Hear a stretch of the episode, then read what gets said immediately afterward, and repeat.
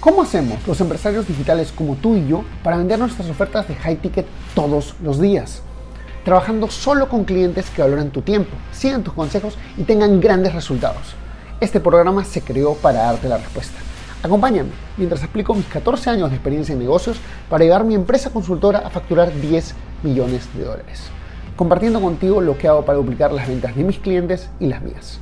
Mi nombre es Javier Lastarria y bienvenidos a Vender para Crecer el día de hoy es muy importante porque habla sobre cobrar, habla sobre dinero, habla sobre cómo conseguir al final el dinero. Muchas veces estamos muy embarcados en la idea del producto, en la idea del mensaje. Yo he caído en eso en un momento.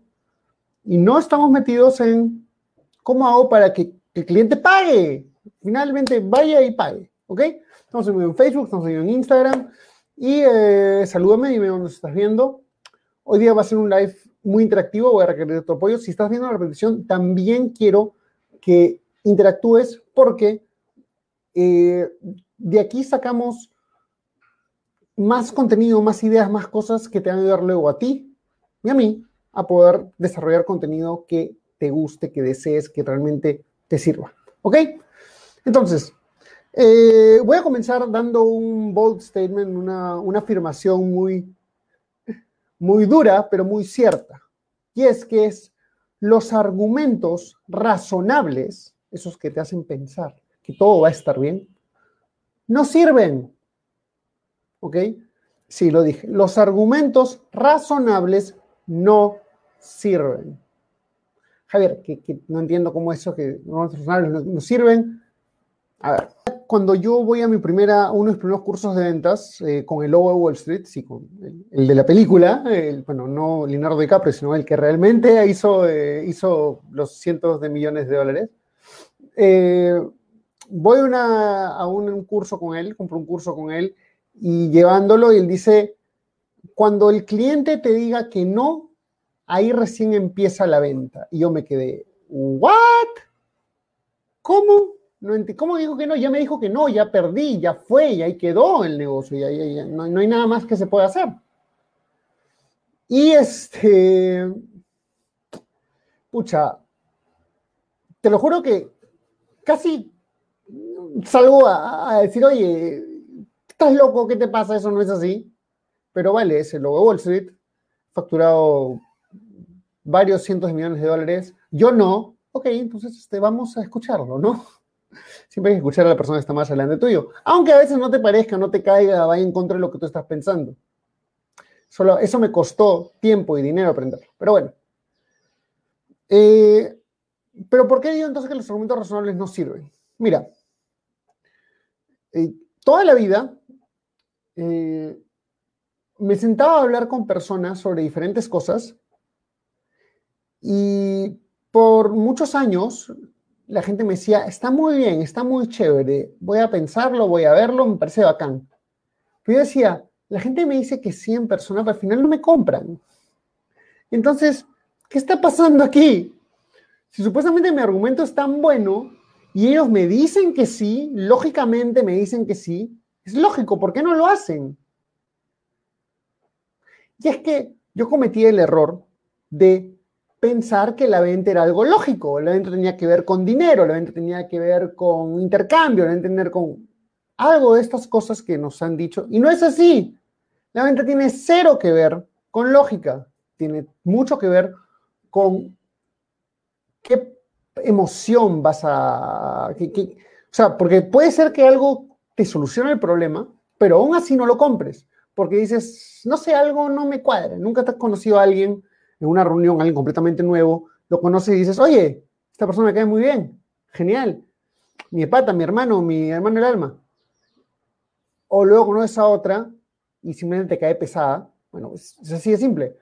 Eh, sacamos muchas conclusiones muy rápido, es así, es, simplemente cierto, es naturaleza humana. ¿Ok? Entonces, por muchos años me acaba con esta dinámica de que iba, daba argumentos válidos convencía al cliente de manera lógica, no me compraba.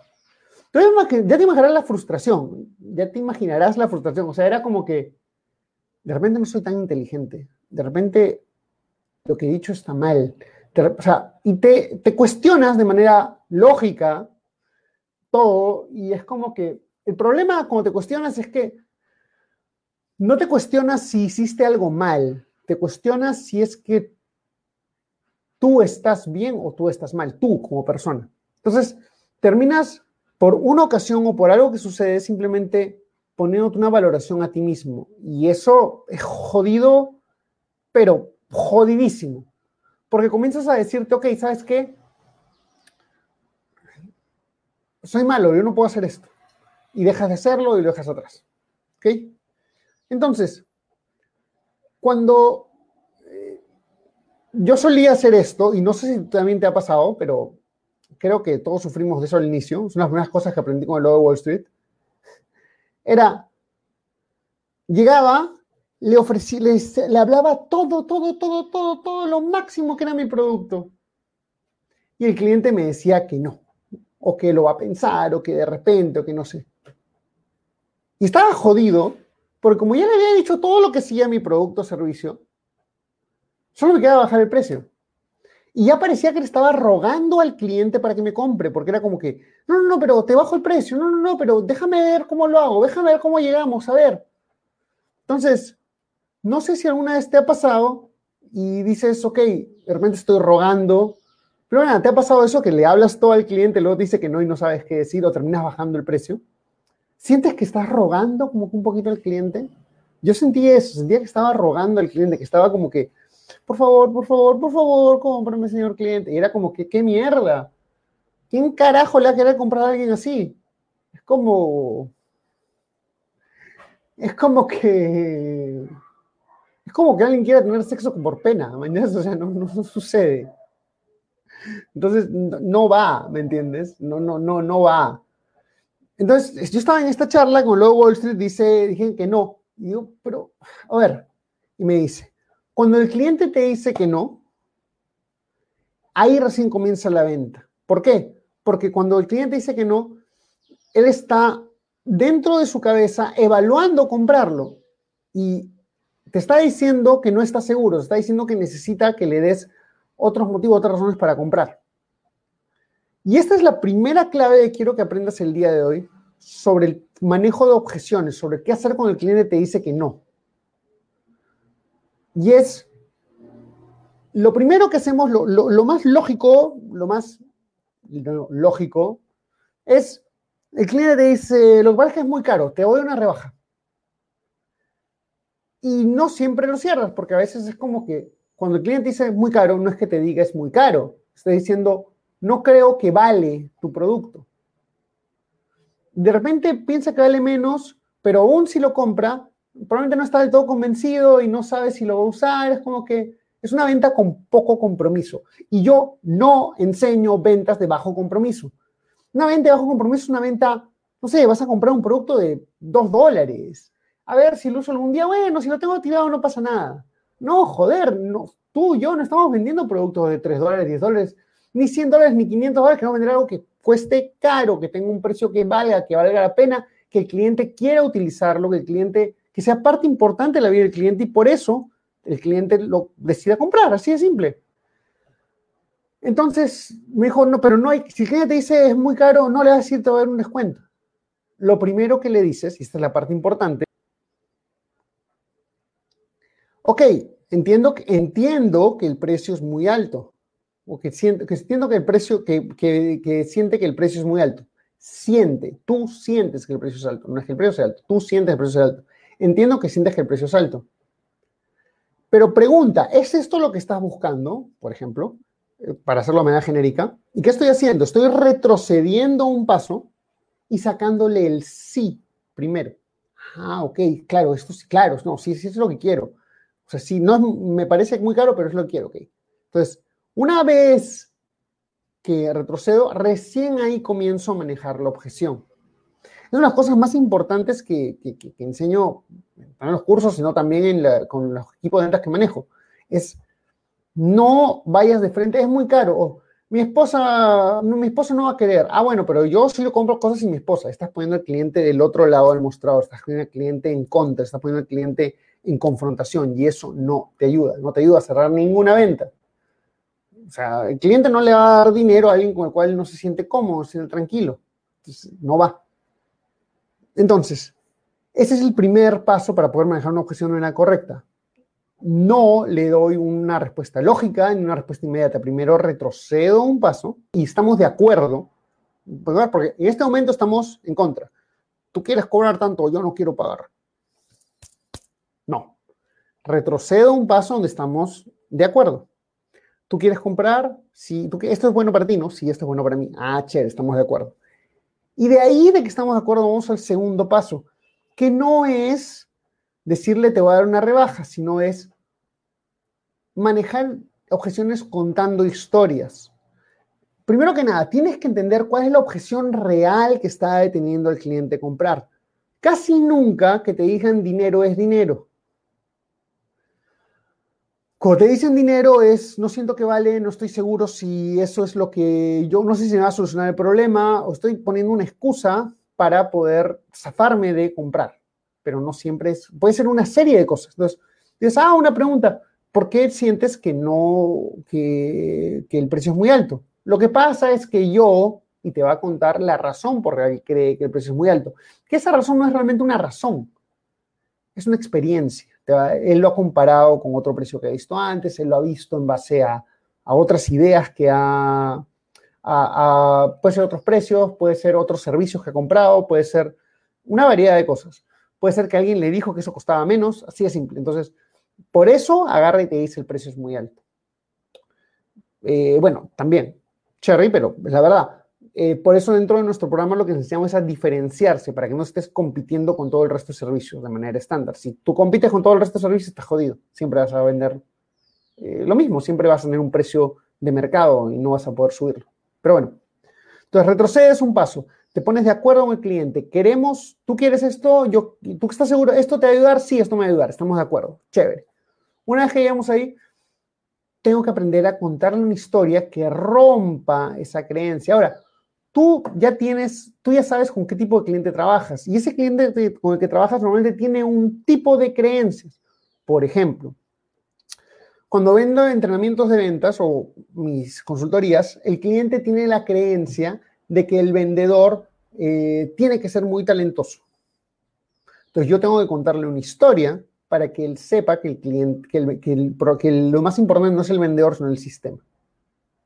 Yo le cuento una historia que lo ayudo a hacer eso. Esa es la dinámica, así de simple.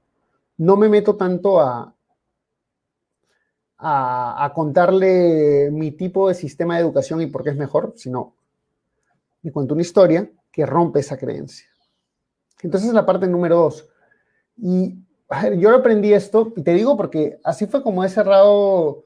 Yo antes hacía esto en un webinar, en una transmisión vivo, pero no lo hacía en una venta. ¿Ok? Hasta hace un año no lo hacía en una venta. Entonces, cuando comienzo a tener y llegar clientes, los clientes nuevos que he estado cerrando este año, perdón, año, cuando reabrí la consultora en septiembre, octubre, septiembre del año pasado, eh, ¿qué es lo que hago? Lo que les digo es, cuando me dicen, ah, pero esto no será que suceda tal cosa, eh, por ejemplo, mis, mis, clientes solían tenerle el miedo que yo les decía, le digo, mira, en la consultoría vamos a tener 10 días, porque antes era en persona, cuando, cuando podíamos estar en persona, 10 días eh, de inmersión, 10 días, en son tres veces que vamos a trabajar, una vez tres días, otra vez cuatro días, otra vez tres días, y ahí hacemos todo. Y una vez el cliente decía, ay, pero voy a pagar 7 mil dólares porque vengas 10 días, como que es muy poquito, es mucha, es mucha plata. Y yo le contaba, mira, lo que pasa es que tuvimos este cliente, que es una historia cierta, con el cual hicimos la consultoría y yo iba dos veces a la semana eh, por cuatro meses, pero las personas nunca hacían resultados, nunca tenían resultados reales porque nunca se metían de lleno.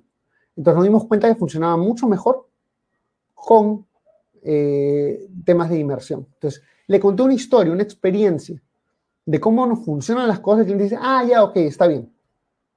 Sí es simple. No tengo que explicarle por qué la inmersión es mejor. Según los estudios de Harvard y los estudios de no sé qué cuantitos y su puta madre, eh, la inmersión es mejor que yo venga todos los días. Como que es lógico, como que puede ser que calce, como puede ser que no calce. Entonces, se pone un poquito difícil. Entonces, eh, eh, no es la manera correcta de manejar objeciones. Entonces, yo tuve que aprender a contar historias, que cuando el cliente me daba una, objeción, no me iba de frente a tratar de rebatírsela de manera lógica, sino más bien le decía, eh, ¿cómo es que funcionaban las cosas? O mejor dicho, le decía, eh, primero lo ponía de mi lado, mismo lado del mostrador, luego le, le decía cómo es, que, cómo es que hacíamos las cosas contando la historia, y de esta manera rompía la creencia, rompía, rompía esa objeción. Y seguramente venía alguna más, pero ya rompía la primera y seguíamos del mismo lado del mostrador, seguíamos de la mano tratando de solucionar su problema. Una dinámica muy importante al momento de una venta es que tú estás de la mano del cliente tratando, ayudándolo a solucionar su problema, ¿ok? No estás del otro lado del mostrador tratando de vender, estás con él tratando de ayudarlo a solucionar su problema. Entonces, eh, aquí, y aquí llegamos un poquito a la parte clave, porque muchas personas me dicen, Javier, pero es que las cosas son lógicas, o sea, el, cliente es lógico, el cliente corporativo es lógico, el cliente que paga más precio es lógico. No, y te voy a explicar, te voy a contar un poquito un ejemplo.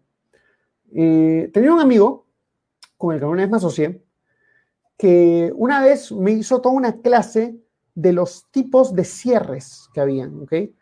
Me contaba el cierre de Ben Franklin, unos un montón de cierres gringos que había aprendido que se veían muy buenos, eran muy lógicos.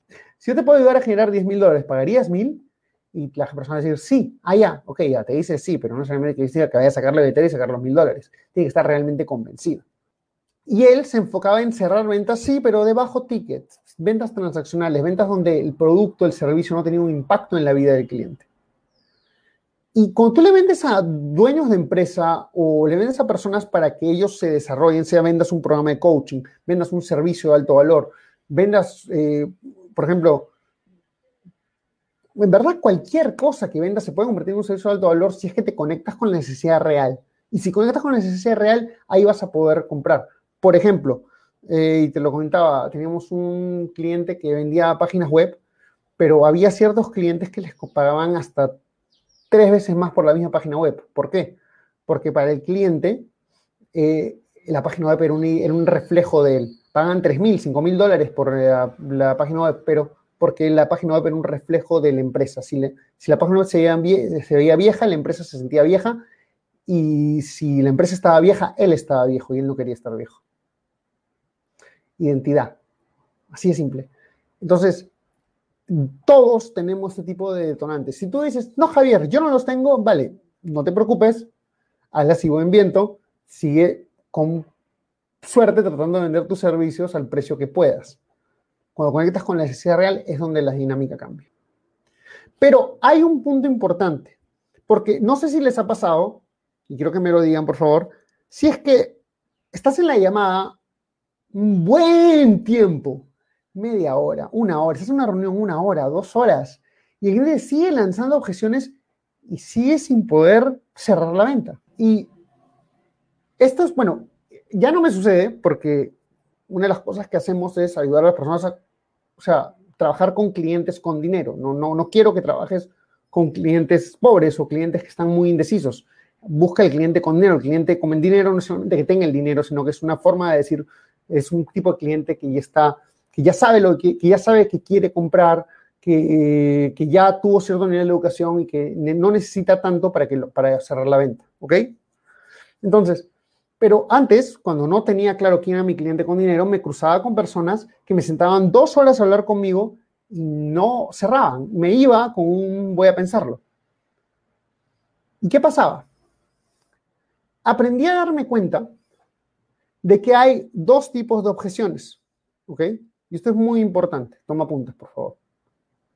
La objeción del cliente que compra y la objeción del cliente que no compra.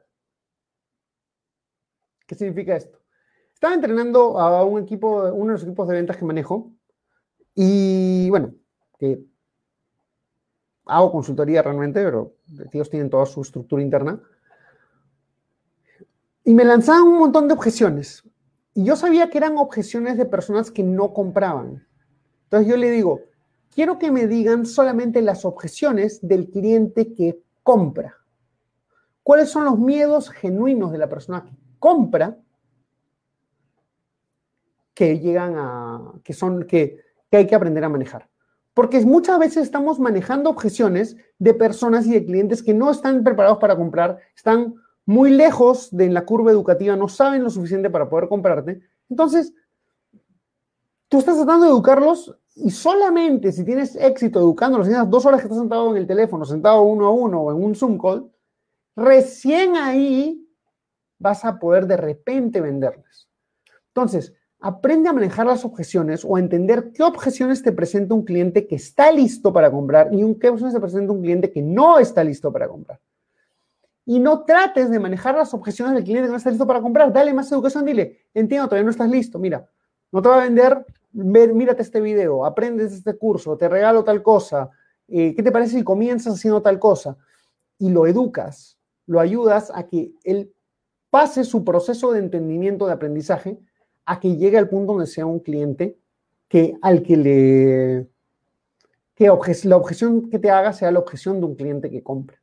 No te enfoques en las objeciones de los clientes que no compran, porque eso es una pérdida de tiempo. Y dice, Javier, pero ahí hay más. Claro, pero nunca lo vas a convencer. Es muy difícil, muy largo, ni el mejor vendedor del mundo. El de Wall Street me decía en la charla, Javier, vamos a, o sea, vamos con ese sistema vas a poder cerrar, vas a poder cerrar ventas a las personas que son cerrables. Hay personas que no son cerrables, hay personas que no están en el estado mental correcto y no pueden comprar en ese momento. O genuinamente no tienen el dinero. Ser vendedor no se trata de venderle a todo el mundo, se trata de ser efectivo, se trata de que de transmitir, de ayudar, de hacer que las personas digan, ok, ¿sabes qué? Quiero trabajar contigo. Eso es ser un buen vendedor. Entonces, quiero que queden estas tres cosas claras de la de hoy. Uno, cuando te dan, primero nada, de entrada, los argumentos razonables no sirven. Las soluciones lógicas no te van a cerrar la venta. El cliente va a decir, ah, ya te entendí, qué chévere, deja de pensarlo. Yo te digo, yo te respondo mañana. Y nunca más en tu vida te va a hablar. ¿Ok? Sorry, es cierto, nunca más en tu vida te habla. O dígame, que esas personas que les dicen, voy a pensarlo, ¿realmente les vuelven la llamada? Muy poco, casi nunca. La persona tiene que estar convencida. Es muy difícil, muy poco. Sucede una de 20, una de 30, una de 50 veces a veces. Entonces, no, no, no conviene. Tienes que saber decirle al cliente, no convencerlo, sino ayudarle a sobrepasar sus dudas por medio de historias. Entonces, paso número uno, cuando tengo una respuesta lógica, una respuesta que dice, no tengo dinero, no me parece, no me gusta, bla, bla, bla, ah, ok, entiendo, y lo pones en el mismo lado del mostrador, lo pones le sacas el sí, pero esto es lo que estás buscando, es lo que quieres, sí, estoy, no sé seguro, más o menos, lo que pasa es que esto me gusta, esto no me gusta, y comienzan a manejar las objeciones. Y como manejas las objeciones, no las manejas directamente con sentidos lógicos, no las manejas con historias, contándole historias, contándole, ayudándole a romper esos miedos que él tiene, con otros ejemplos, otras experiencias, otras personas que ya lo han hecho. Y número tres, céntrate en las objeciones de los clientes que compran. Hey, ¿te gustó el contenido que escuchaste hasta ahora? Entonces te invito a ser parte de nuestra comunidad donde todas las semanas creamos nuevas cosas como cómo pasar de low ticket a high ticket o tácticas para vender 100 mil dólares al mes. Todo esto está en nuestro grupo privado de Facebook. Entra a secretosparacrecer.com y únete ahora. No olvides que si dejas tu email también te llevarás una serie de clases gratis que no están en ningún otro sitio. Anda a secretosparacrecer.com y regístrate ahora. Es 100% gratis.